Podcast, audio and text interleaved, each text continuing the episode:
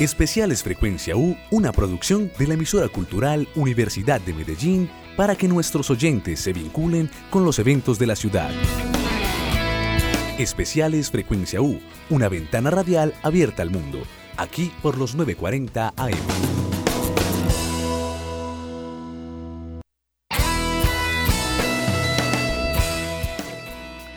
Amables oyentes, reciban un cordial saludo, un uh, muy buenos días, un muy buenas tardes, un muy buenas noches. Donde quiera sea el lugar del planeta en el que ustedes se encuentren, los estamos saludando desde el campus virtual universitario de nuestra institución, de la Universidad de, Medellín, para presentarles estos especiales de frecuencia U. Hoy no con una noticia, digamos, tan, eh, tan alegre, tan llamativa, pero sí eh, con una propuesta de un eh, sentido homenaje para quien fuese uno de los académicos de mayor reconocimiento de habla hispana y de otras lenguas en temas de comunicación y de otros aspectos como la semiótica, la sociología y la antropología. Vamos a hablar de la muerte del reconocido intelectual y comunicador español Jesús Martín Barbero, quien eh, tenía 84 años eh, de edad y quien eh, por complicaciones que aún todavía no son muy claras, pero podemos decir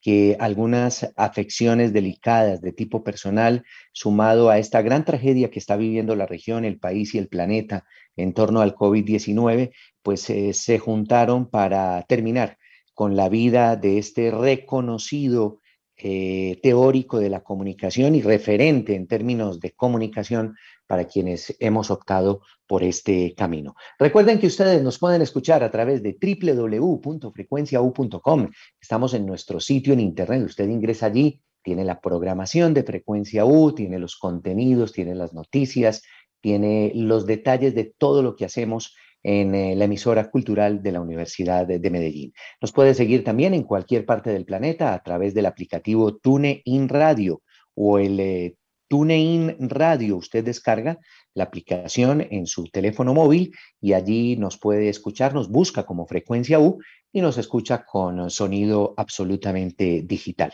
Y por supuesto, un saludo también, pero muy, muy especial y el agradecimiento de siempre para todas esas personas que se toman a esta hora el tiempo de compartir con nosotros este tema a través de los 940 del AM, esta frecuencia que todos los días gana más adeptos, no solamente en el Valle de Aburrá, en la ciudad de Medellín, sino en todos los municipios aledaños. Es decir, usted no tiene ninguna disculpa para no escuchar los contenidos de frecuencia U. Si como fuera poco, eso, pues usted tiene la oportunidad, ingresando a nuestro sitio en Internet, de ir a nuestro repositorio, al Miss Cloud, y escuchar todos los programas a manera de podcast eh, de lo que hacemos en la emisora cultural de la Universidad de Medellín. Y si le queda un tiempito, pues se va a Spotify, a Google Podcast y también encuentra allí en estos repositorios eh, los contenidos de nuestra emisora cultural. La coordinación técnica de este espacio está a cargo del ingeniero Alejandro Álvarez, el hombre que nos acompaña ahí detrás de los cristales y la producción la hace Juan Esteban Posada. Hoy, para hablar de este tema, pues ni más faltaba, tenemos tres invitados muy, pero muy especiales. Eh, voy a comenzar, por supuesto, por las mujeres. Eh, la primera de ellas es María Cristina Pinto, profesora, eh, de tiempo completo de la Universidad de Medellín, de nuestra Facultad de Comunicación, y una mujer que transversalmente, estamos absolutamente convencidos, ha tenido como referente a Jesús Martín Barbero. También nos acompaña eh, María Isabel Zapata Cárdenas, ella es otra eh, mujer que trabaja de tiempo completo en la Facultad de, Comunicación como profesora y que en sus investigaciones también sabemos ha tenido como referente a Barbero. Y Carlos Alberto Galvis, eh, gran amigo, profesor también titular de la Facultad de Comunicación de nuestra universidad, quien eh, sabemos eh, tiene o ha tenido siempre en sus investigaciones y en, su trabajo como, como docente y como investigador universitario, pues la referencia de un teórico tan importante como Jesús Martín Barbero. Yo voy a ir eh, saludándolos y antes de eso sí me gustaría entregar algunos detalles eh, del palmarés y del recorrido que en su vida hizo Jesús Martín Barbero, porque él se desempeñó entre el 75 y el 95, estoy hablando de 1975 por supuesto y 1995, como director del Departamento de Comunicación de la Universidad del Valle en Cali. Posteriormente fue profesor en el Instituto Tecnológico de Estudios Superiores de Occidente en Guadalajara, en el que trabajó entre el año 1999 y el año 2003. Participó eh, ocasionalmente, eso lo hizo eh, de manera ocasional como profesor en las universidades Complutense de Madrid, la Universidad Autónoma de Barcelona, Stanford, Libre de Berlín, el King's College de Londres, Puerto Rico, Buenos Aires, Sao Paulo, Lima, entre otras, ¿no? De igual manera se desempeñó como presidente de la Asociación Latinoamericana de Investigadores de Comunicación. Fue integrante del Comité Consultivo de la Federación Latinoamericana de Facultades de Comunicación Social. Y adicionalmente hay que decir que publicó varios libros entre los que se destacan La comunicación masiva, discurso y poder, comunicación educativa y didáctica audiovisual, introducción al análisis de contenido, eh, de los eh, medios a las mediaciones, bueno, entre otras publicaciones de las tantas que tuvo Jesús Martín Barbero. Hay que recordar también de, que desde su llegada a Colombia estudió los fenómenos de la comunicación en la sociedad iberoamericana y bueno, nos dejó, nos dejó a sus 84 años y estamos hoy aquí en la emisora cultural eh, de Medellín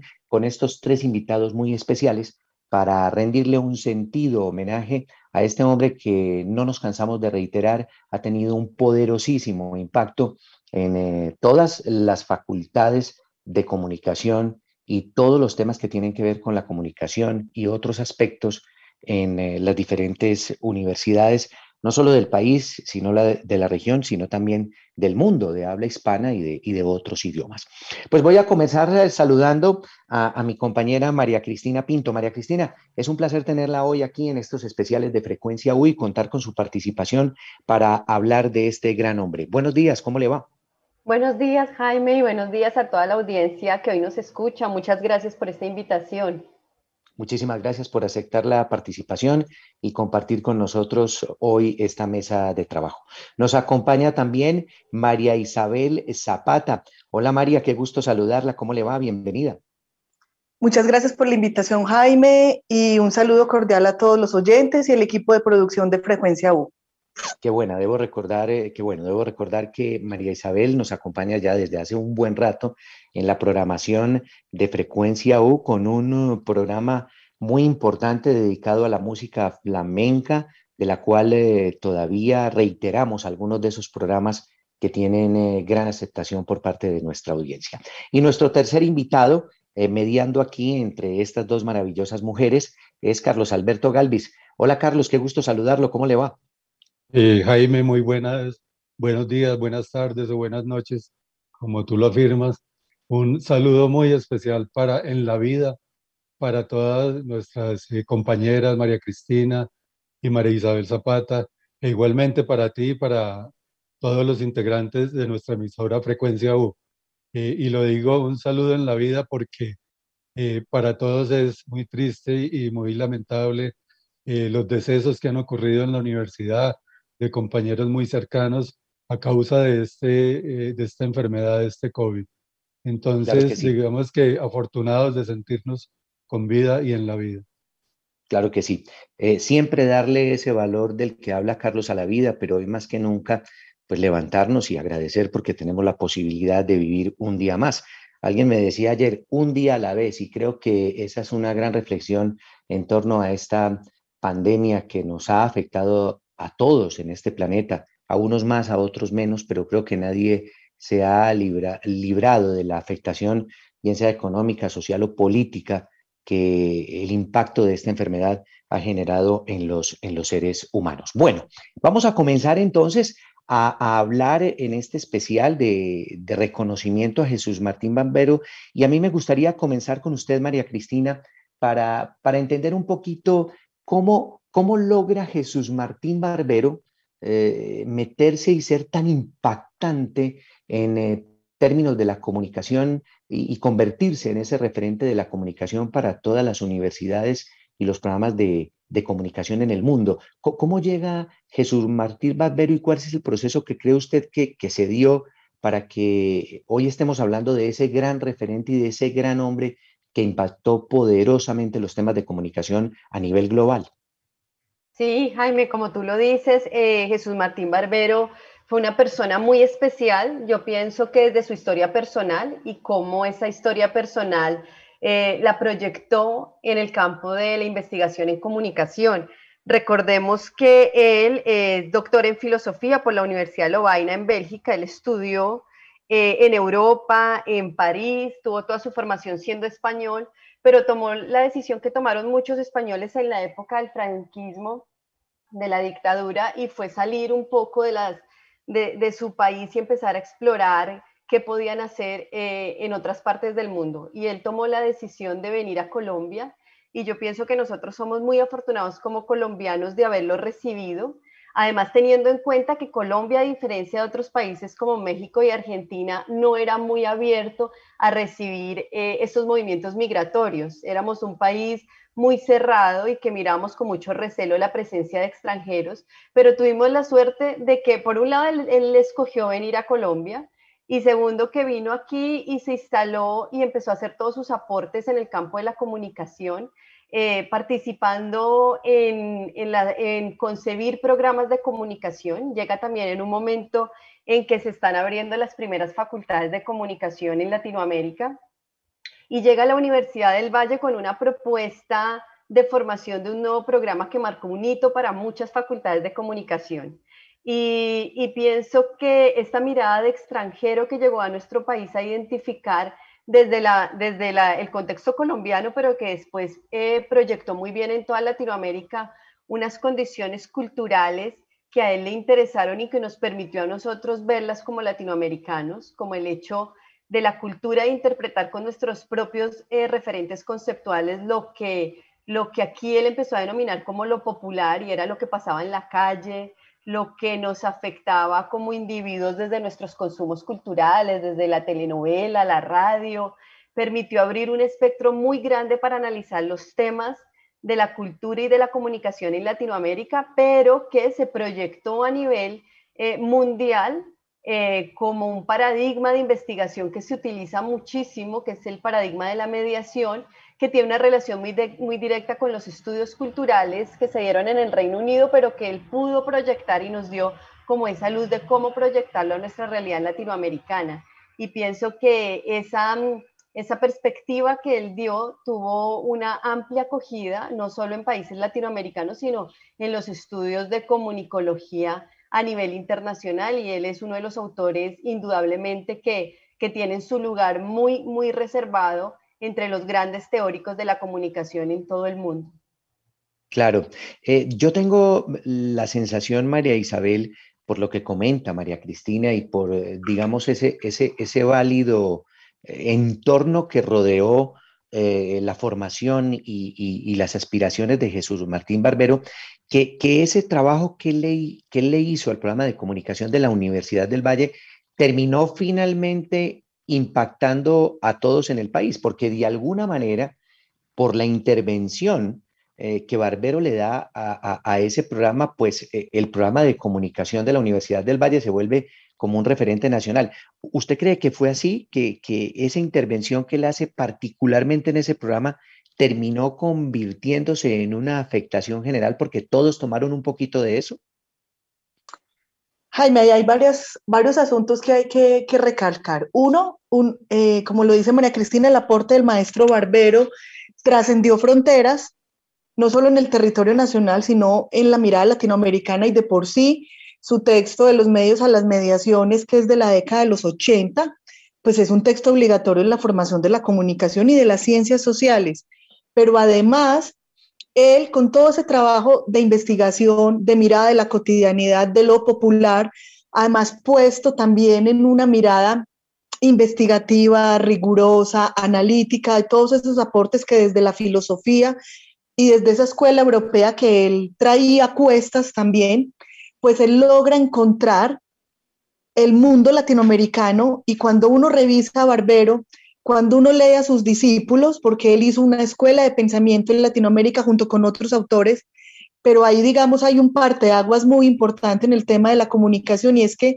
de alguna manera se comienza a mirar a la comunicación como una carrera, una carrera sólida, una carrera seria, una carrera con sus propias perspectivas en investigación, en posturas,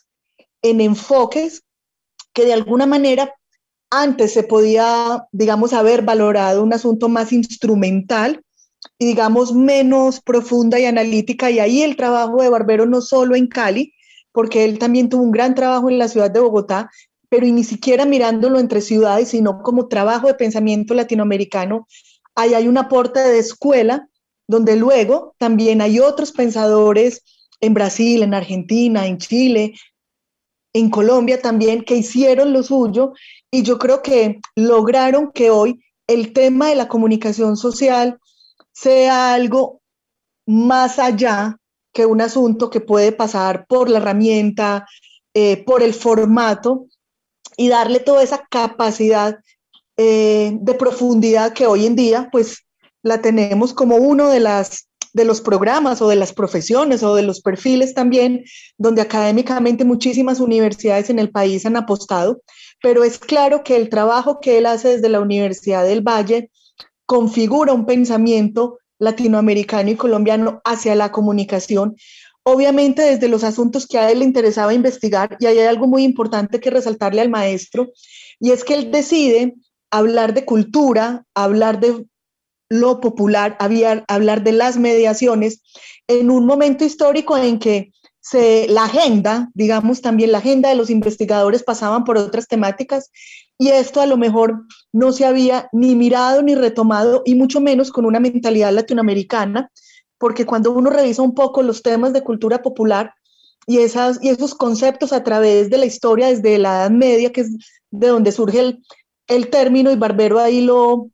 lo anota, es importante entender que ahí hay un tinte latinoamericano, una mirada con ojos propios, con un sello personal del territorio latinoamericano. Y quizás por eso dicen que el más colombiano de los españoles fue Jesús Martín Barbero, porque realmente él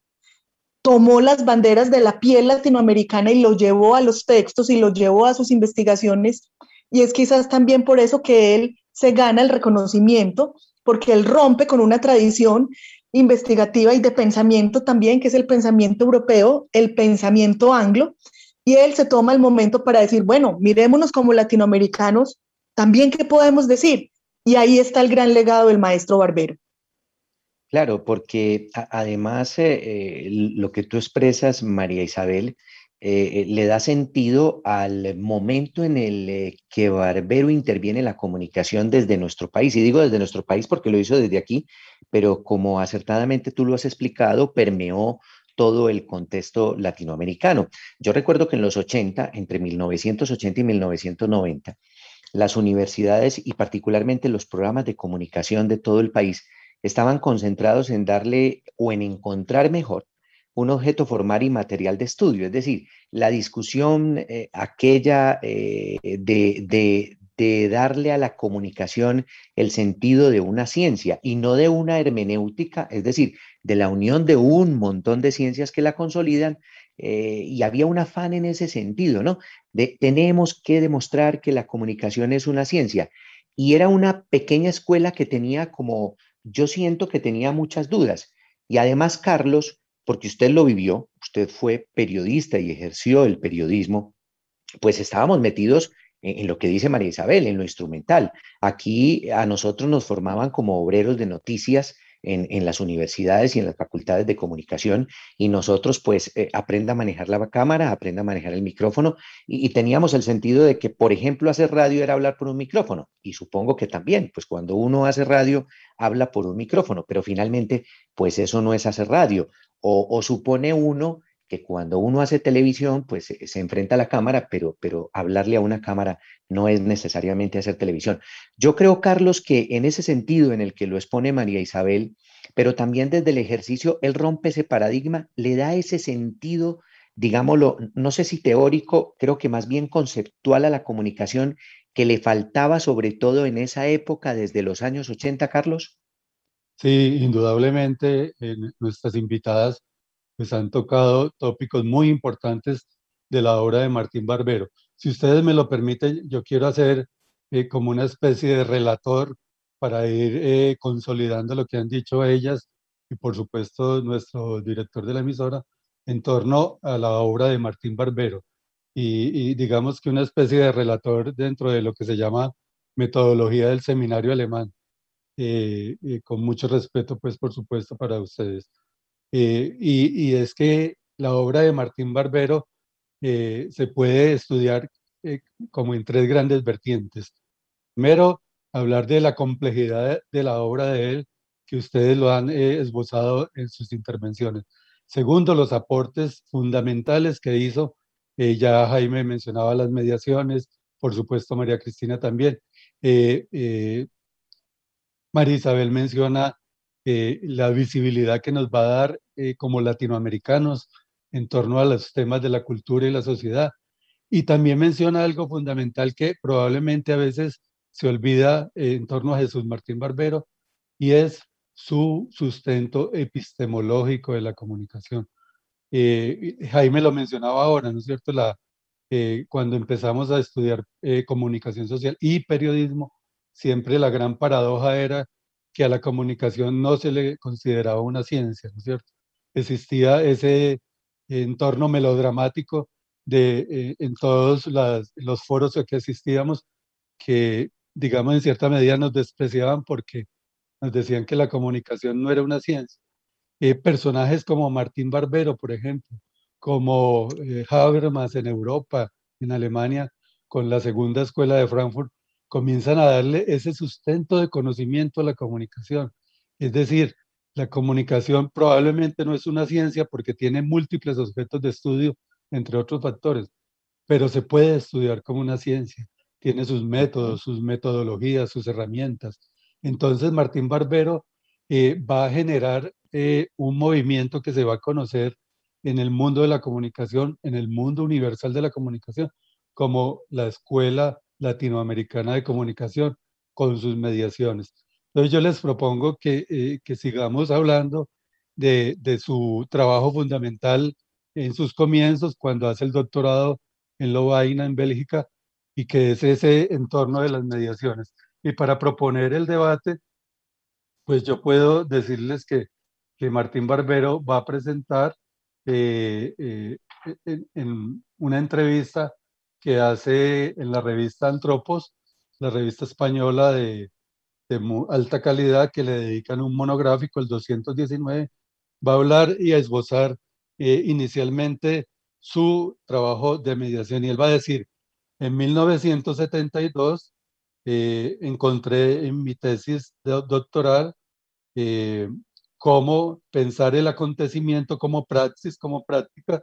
exige ir más allá de las formas. Es decir, lo que afirmabas ahora, Jaime, de, las herramientas, lo instrumental, para entrever las mediaciones que religan la palabra a la acción y constituyen las claves del proceso de liberación. Miren ahí, eh, ya comienza a esbozar su pensamiento de la comunicación como mediación y como instrumento liberador. Es decir, eh, la, eh, la, misma tendencia habermasiana de mirar la comunicación como una, un, un pensamiento de la emancipación del ser humano. Entonces, me gustaría que, que María Cristina, que, que por ejemplo estudió su doctorado en en la Escuela de Comunicación de la Complutense, que tiene una gran eh, relación con las mediaciones, nos ampliara un poquito este concepto de las mediaciones desde, Jesús Martín Barbero. Claro, además, Carlos, porque, y, no sé si, si María Cristina también, aprovechando ese, ese, e, ese, ese tránsito que hace Carlos a ese interesante tema, María Cristina, porque eh, tengo también la sensación, eh, y es que eh, es de los pocos autores y de los pocos teóricos en temas de comunicación que no ha pasado de moda, es decir, se mantiene vigente. uno, uno, mira las mediaciones propuestas por Barbero en los 80 y, y entroncan perfectamente. Y también de acuerdo a lo que dice Carlos, pero uno ve el contexto en el que Barbero mira la comunicación y sigue siendo vigente. No sé si usted tiene esa misma percepción y desde los estudios que usted realizó en la Universidad Complutense, María Cristina, también siente que, que, Barbero se mantuvo vigente aún con el paso de los años, ¿no? Sí, totalmente. Su vigencia es tal que fue de los primeros teóricos, además, que dio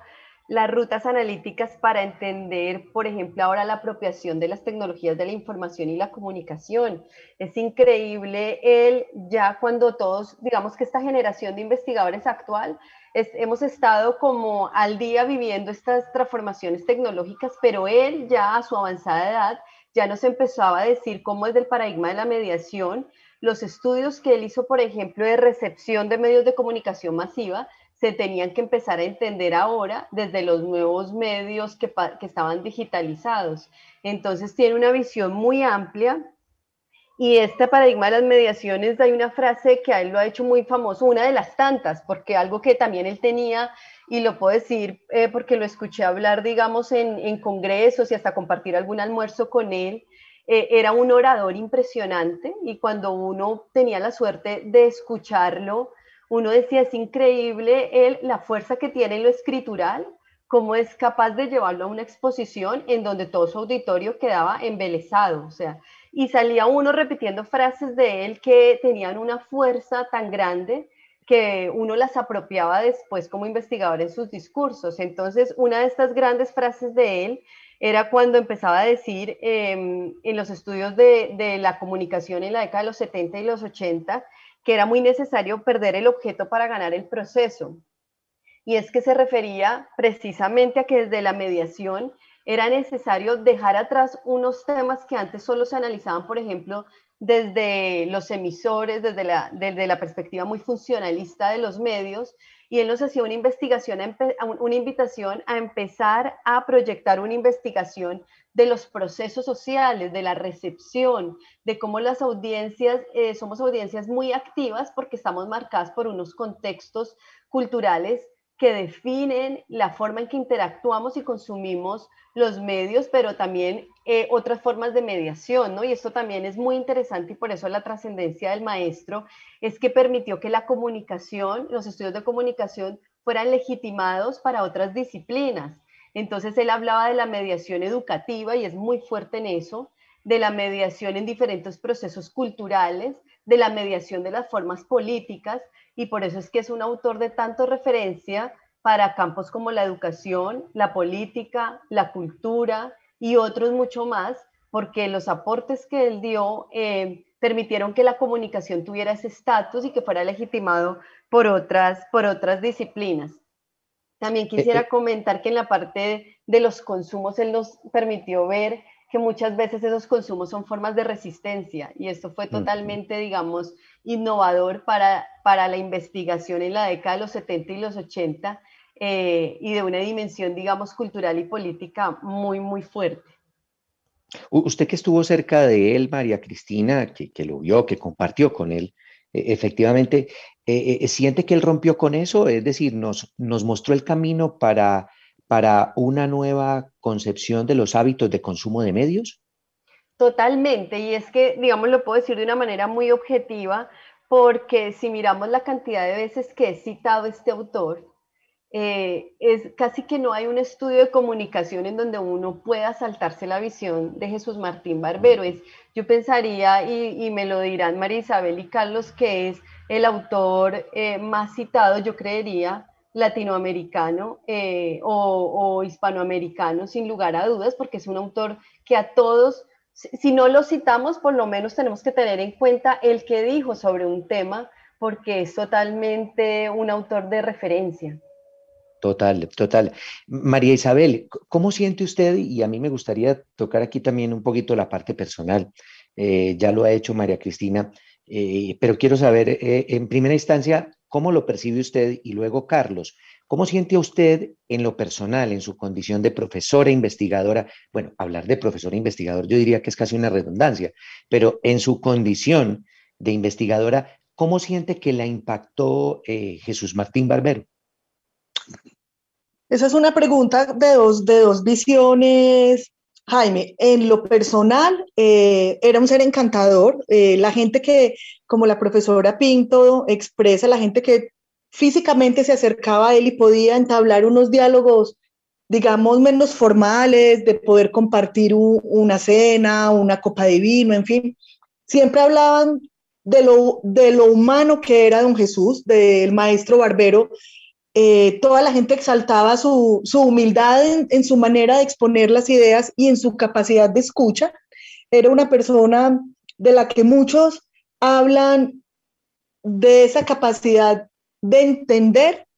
y de poner en otro plano comentarios acerca de su obra cuando alguien no estaba de acuerdo o quería interpelar alguna idea o finalmente pues tenía otros caminos y otras corrientes investigativas, a él no le molestaba de ninguna manera encontrarse, digamos, con oponentes, con oponentes intelectuales. Y eso es muy importante en esa capacidad que tenía eh, el maestro Barbero de ser generoso, que yo creo que ahí es cuando uno se da cuenta del sujeto que hay detrás de, de esa persona que uno desde la investigación aborda,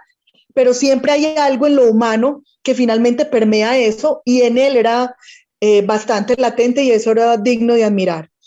Y en cuanto al camino investigativo que uno recorre, yo creo que como lo dijo Carlos y María Cristina, es que no hay un proceso de comunicación en un aula, en un proceso de formación de estudiantes que hayan pasado por aulas latinoamericanas entre los 80 y los 90, la década del 2000 y ahora todavía el siglo XXI, que como lo dice María, él en muchas de sus posturas fue primero, avanzó. Él hizo un trabajo casi que futurista en el pensamiento de la comunicación, que hoy en día, si lo miramos, cuando uno mira de los medios a las mediaciones, que es uno de los textos que más se ha reeditado, de los que el maestro Barbero ha escrito, y uno vuelve y lo lee a los ojos actuales, es un libro completamente vigente y necesario en la formación, no solo académica, de ver esa otra dimensión que, como él lo decía, desde el concepto de la mediación es que la comunicación es un proceso dimensional, es un proceso donde está lo cultural, donde está lo comunicacional como tal, lo político y por ende el sujeto. Entonces, al uno ver como esa gran receta del maestro también y de entender el proceso, se concibe una comunicación desde lo profundo y digamos menos instrumental como lo mencionábamos ahora. Y eso es un asunto que se sigue estudiando, se sigue analizando y se sigue trayendo a la agenda investigativa en el momento. Hay ahora, digamos, un, renacer del concepto de lo popular, eh, muchos de ellos de estudios derivados de la escuela chilena y la escuela argentina, donde ellos retoman después de, de, la cultura popular y la hibridación cultural que exponen Canclini en México en los noventas que digamos es otro autor que ha hecho un gran trabajo por mirar la cultura latinoamericana, con ojos propios. Y hoy, a la vuelta del siglo XXI, vuelven otros autores a pensar en lo nuestro, en las manifestaciones en el territorio, como una necesidad también de construcción, no solo de pensamiento propio, sino de construcción de países, de construcción de sociedades muy nuestras que han estado muy permeadas en estos últimos 20 o 30 años por los procesos neoliberales de este tema de internacionalización y de intercambio, pero que también de alguna manera vuelven a mirarse a lo propio, a lo que es de lo local. Y entonces ahí es muy importante y uno vuelve y echa mano no solo del trabajo de barberos, sino de esa escuela latinoamericana que ahora mencionamos, que por eso creo que son temas que no se agotan y que siempre hay una necesidad local y nuestra por volver a esos principios de lo que somos y de lo que como país y también como universidades también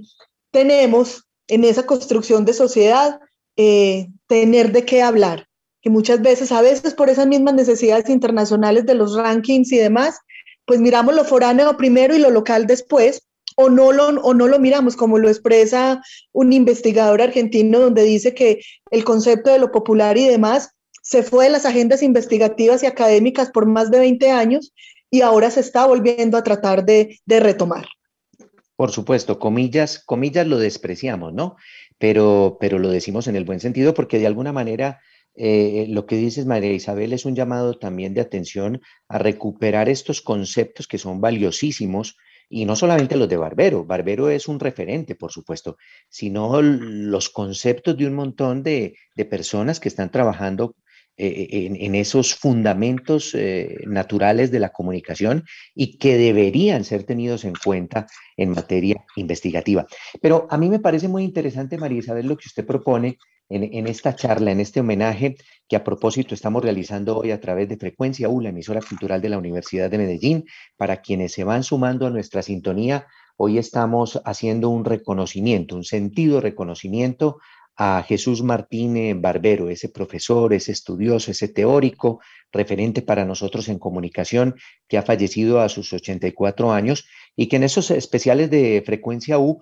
hemos querido recoger para hacerle más que un sentido homenaje. Cualquier tiempo que dediquemos a hablar de Barbero siempre será corto porque su obra realmente es grande. Pero Carlos, a, a mí me parecería interesante retomar unos conceptos en el sentido de la propuesta de María Isabel, y es que era un hombre absolutamente generoso. Ya nosotros sabemos que la generosidad es una virtud, es además es una virtud y un valor al tiempo. Eh, e, es de ida y vuelta, es un boomerang, porque no solamente es generoso aquel que brinda muchas cosas, y Barbero se destacó por eso, como ser humano y como, y como académico y profesional, sino e, es generoso también aquel que sabe recibir, porque hay gente que es muy generosa dando, pero poco generosa recibiendo. Y creo que Barbero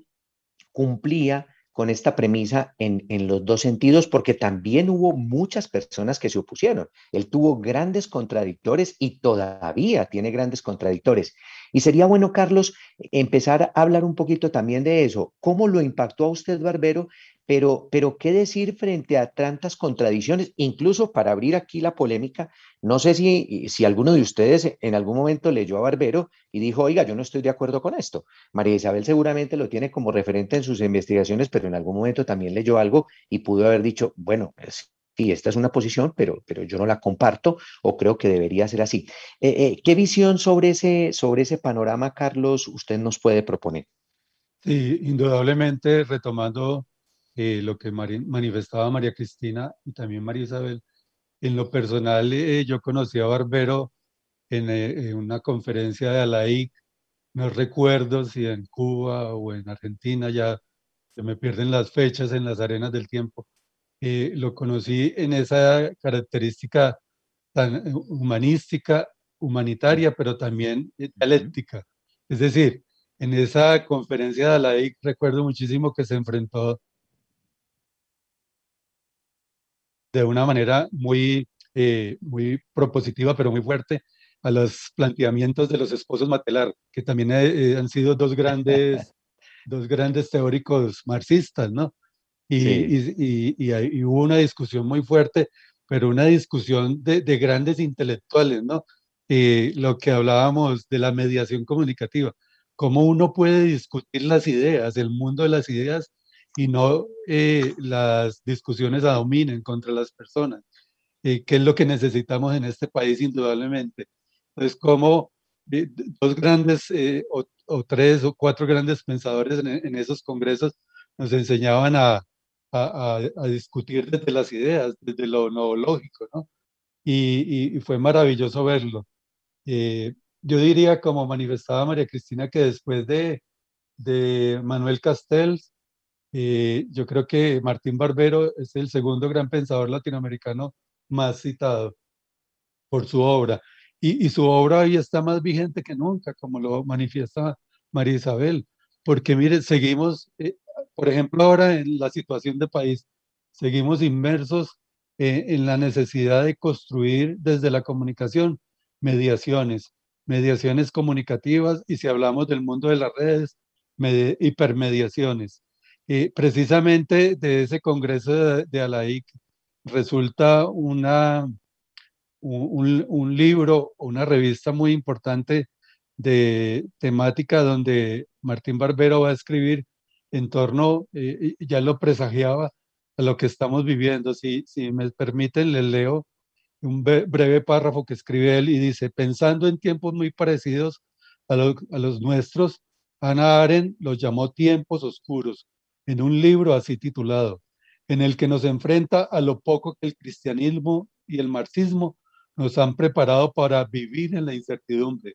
De ahí viene lo poco preparados que estamos para el cambio de época que vivimos y la tendencia del mundo intelectual a una nostalgia de marcado carácter apocalíptico, derrotista y fatalista. Mire que él ya en lo que va a trabajar en sus últimas etapas en la cartografía de las sociedades, nos está invitando a comenzar a repensar ese mundo, eh, eh, ese mundo apocalíptico, digámoslo, ese mundo eh, oscuro, ese mundo en crisis que estamos viviendo, ¿no? Y hace la crítica a, a la sociología de las religiones, al cristianismo, que no nos prepara para nada, e igualmente a la izquierda marxista que, también entró en una etapa de decadencia. Claro que sí. Yo, aquí eh, con la siguiente pregunta, porque vamos llegando al final de nuestro espacio, ustedes ya entenderán que esto de que el tiempo en la radio pasa rápido, pero bueno, este es un buen ejemplo de lo que, de lo que estamos diciendo. Y, los voy a comprometer un poquito porque sé que en sus investigaciones ustedes siempre han tenido eh, como referente a Jesús Martín Barbero. Pero con algo no estará uno de acuerdo. Y, no estoy diciendo que, que, estén en desacuerdo con él, pero algún punto de discusión o de duda les habrá generado. A mí me gustaría comenzar con, María Cristina. Si usted en algún momento, yo, yo, medios y mediaciones eh, de entrada, sobre todo cuando uno lo lee más joven, porque cuando uno está en la universidad y lo lee, e, ese espíritu de juventud que tenemos y de rebeldía, pues es que casa perfecto con la propuesta de Barbero. Pero en la medida en que, en que van pasando los años, uno relee y uno se va dando cuenta, pues, porque además uno también evoluciona, que, que, que uno no es que no esté de acuerdo, sino que uno ya, eh, digamos, fija otro tipo de posiciones frente a esos temas. ¿Usted tuvo momentos de inflexión, María Cristina? ¿Cuál fue ese momento? Si nos puede relatar a manera de anécdota, algo que de pronto usted haya leído, escuchado y usted dice, no, yo aquí no estoy de acuerdo con Barbero. Uy, Jaime, es muy difícil tu pregunta porque a mí, digamos, en lo personal, en la investigación, lo que me ha pasado es un poco al contrario. Yo en la universidad eh, leí muchísimo en pregrado a Barbero y uno cuando está en la universidad a veces siente que hay determinados autores que son obligatorios, eh, obligados eh, y a veces cuesta entenderlos en una formación de pregrado. Digamos, las discusiones de lo multidisciplinar, transdisciplinaridad que él hacía con otros autores a mí me costaban mucho en pregrado pero cuando ya fui también con la madurez de, otro tipo de estudios, entendiéndolo y leyéndolo mejor, lo aprecio más y lo valoro más como intelectual. Cada vez que abordo un objeto de estudio, me detengo a mirar el que pensaba acerca de lo que yo estaba también analizando y cada vez lo entiendo más y lo aprecio más como autor. Pienso que a mí me ha sucedido de pronto al contrario. No es un autor que yo dejé eh, digamos, como el típico de estudios de pregrado, sino que a mí me ha acompañado y lo he entendido mucho más en mi formación ya de doctorado. Y agradezco mucho su aporte y antes invito a mis estudiantes de formación ya de posgrado que lo revisen para entenderlo mucho más porque eh, se cree, se suele creer que es un autor de estudios de pregrado y al contrario es un autor que aporta y da más luces cuando uno profundiza más desde lo metacomunicativo la los fenómenos de mediación en comunicación. Y ya como sé que estamos como en el cierre, yo quisiera contar una anécdota que me ha parecido muy bonita. Eh, Maru antes decía que él tal vez era el más colombiano de todos los españoles y coincido con ella. Eh, me acuerdo ahora que en la Complutense una vez en una reunión de trabajo que tuve con, con mis profesores, ellos, eh, yo ya iba de salida y me encontré y me dijeron que tenía que asistir a ese almuerzo de trabajo que era con Jesús. Y yo nunca me imaginé que era con Jesús Martín Barbero, porque nosotros siempre nos referimos a él como el maestro. Entonces me decían, ven que vino Jesús, vamos a comer con él. Y, y por suerte pude asistir y cuando me di cuenta de quién se trataba, eh, en la mesa estábamos varios profesores españoles y estudiantes latinoamericanos y en la mesa era muy notable la diferencia, lo que para nosotros como latinoamericanos implicaba estar sentados con él, porque era eh, una, una situación para nosotros los latinoamericanos de profunda emoción, nerviosismo y respeto porque estábamos con el maestro. Y esto creo que ni los mismos colegas españoles lo percibían. Claro que sí. Eh, maravillosa, maravillosa anécdota. Además, eh, María Cristina, porque no muchos tienen esa oportunidad de, expresar lo que usted nos está, nos está contando. María Isabel, ¿alguna vez estuvo en desacuerdo con el, eh, con el maestro Jesús Martín eh, Barbero, ¿usted se arriesga? No, no, yo no me arriesgo, Jaime. Es, clarísimo que él es el maestro, como lo dice María, y lo pongo una analogía, una, analogía cinematográfica. Él es el maestro Yoda de Star Wars. María Isabel, discúlpeme, pero, pero uno, es decir, todos en la vida hemos reconocido alguna vez a los grandes y los grandes grandes son por sí mismos, per se, en sí mismos ellos se consolidan. Pero, pero a veces estar en desacuerdo no quiere, no, menosprecia la capacidad eh, del otro, ¿no? El desacuerdo hace parte de la discusión y es apenas natural. En algún momento, yo, creo que estoy utilizando mal la expresión, no sé si es desacuerdo, es es generar una duda, una confrontación mental frente a una idea, una propuesta. No sé, ¿cómo lo vio usted? No, yo entiendo la pregunta, pero yo creo que más, más que eso, porque es que el trabajo del, maestro Jesús es un trabajo sumamente sólido, eh, un trabajo casi que, que es obligado en el buen sentido de la palabra de revisar en comunicación y como lo dice María, a lo mejor lo que sí puede pasar muchas veces es que cuando uno lee al maestro Barbero, eh, digamos, en edades más tempranas, digámoslo así,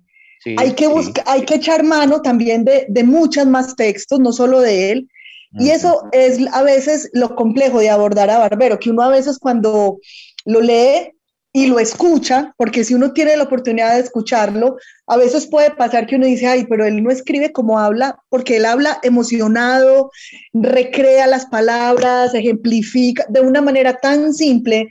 que uno se emociona y dice, Dios mío, todo lo que entendí, y a veces leerlo es complejo. Entonces uno tiene que echar mano, que ahí es cuando yo digo, ahí es cuando uno se da cuenta la capacidad mental de un investigador. O sea,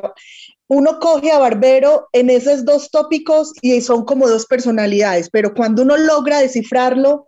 es una cosa maravillosa porque es una caja de Pandora, es una caja de secretos.